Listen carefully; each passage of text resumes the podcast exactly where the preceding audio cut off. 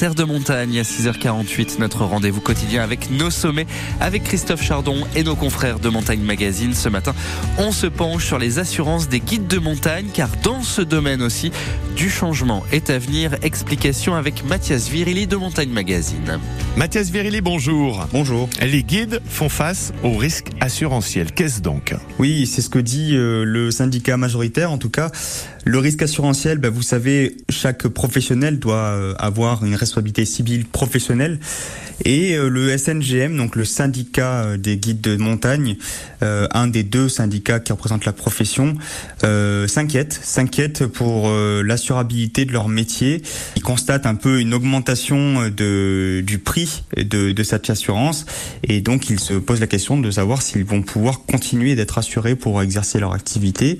Alors ils ont organisé récemment un colloque à Chambéry pour en discuter en présence en présence d'experts. Et qu'en est-il ressorti? Plusieurs pistes de réflexion. La première, c'est euh, la réappropriation de, de leur gestion du risque assurantiel, c'est-à-dire mettre le nez dans les contrats euh, d'assurance, comprendre leur mécanique, euh, négocier les, les, garanties et la tarification, comprendre un peu comment comment tout ça fonctionne. Euh, donc c'est un travail qu'ils doivent mener. Euh, Peut-être aussi euh, mutualiser le risque avec d'autres euh, acteurs de la montagne ou de sport outdoor, donc ça peut être notamment une fédération de pratiquants amateurs, ou ça peut être d'autres d'autres sports qui sont considérés comme moins risqués que l'alpinisme.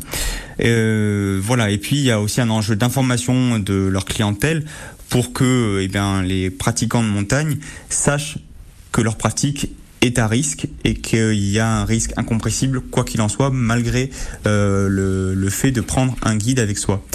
Alors un contrepoint à tout ça quand même, euh, c'est que le syndicat minoritaire, euh, qui est le CIM, le syndicat interprofessionnel de la montagne, euh, lui ne dit pas avoir de problème du tout avec l'assurance, notamment grâce à la mutualisation de ce risque-là, que ce soit en interne, puisque le CIM rassemble non seulement des guides mais d'autres professionnels de la montagne, mais aussi avec d'autres professionnels de, des sports outdoor que l'on trouve en montagne comme en mer. La question de l'assurance concerne la majorité des guides, mais pas tous. Et euh, elle sera un enjeu majeur pour que les guides puissent continuer d'exercer leur activité euh, à l'avenir. L'évolution de la société donc touche aussi euh, les guides de haute montagne. En tout cas, merci Mathias Virelli. On vous souhaite une belle journée.